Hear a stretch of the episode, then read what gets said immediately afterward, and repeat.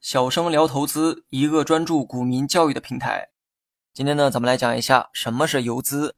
市场上的这个资金呢，各种各样，而游资这个词儿呢，就是根据资金的行为命名的。游资呢，也是市场中的投资者。既然是投资，那就需要用钱，而如何使用这笔钱，就决定了是不是游资。游资呢，也叫做热钱，听这个名字啊，也能猜个大概。哪里热闹，钱呢就会去哪里，这就注定了热钱呢具有很强的流动性，快速游走的资金也就是游资。再通俗一点讲，所谓的游资呢，就是指那些短线交易、追求短线利润的资金，主要呢是以投机为主。如果你的行为啊也符合这个结论，那么你也可以成为市场中的游资。行为呢决定了你的身份，你每天的追涨杀跌的确符合游资的身份。但我们平时说的这个游资，是指那些有影响力的游资。如果你打开软件里的龙虎榜页面，就能看到一线游资、知名游资等字样。有些游资的这个名称啊，甚至呢还写在上面，比如说张盟主、赵老哥、杭州帮等等。这些呢显然都是民间的称号。由于呢曾经啊都有过漂亮的战绩，所以呢名声在外。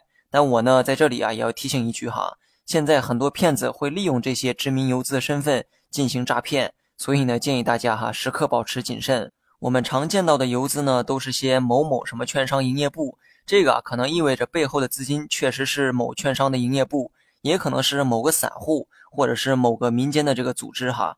因为交易股票都需要通过券商进行交易，你的交易也需要先在券商开个户，然后呢通过券商作为中介进行买卖股票。一些知名的游资呢，很多都是从小散户开始的哈。或者说，时至今日，他们呢也仍是散户，只不过资金量庞大，也具备一定的专业能力，所以呢，游资的身份啊更适合他们。他们呢也跟我们一样，也需要在券商开户进行交易。由于这些人呢交易量庞大，所以呢，券商给出的佣金呢普遍很低。当然了，肯定还有一些其他的优待哈。至于是哪一些，就得看双方如何讨价还价。那么不难看出，游资呢可以是个人，也可以是组织。他们呢普遍有固定的这个券商营业部作为交易的场所，而他们主要做的也是短线投机交易。你经常能看到某只股票突然出现涨停，那么这种情况啊十有八九都是游资所为。比起这个市场的基本面，游资呢更善于揣测市场情绪，利用资金和专业能力，将价格呢打出自己想要的走势，然后呢从中快速的赚取利润。好了，本期节目就到这里。详细内容你也可以在节目下方查看文字稿件。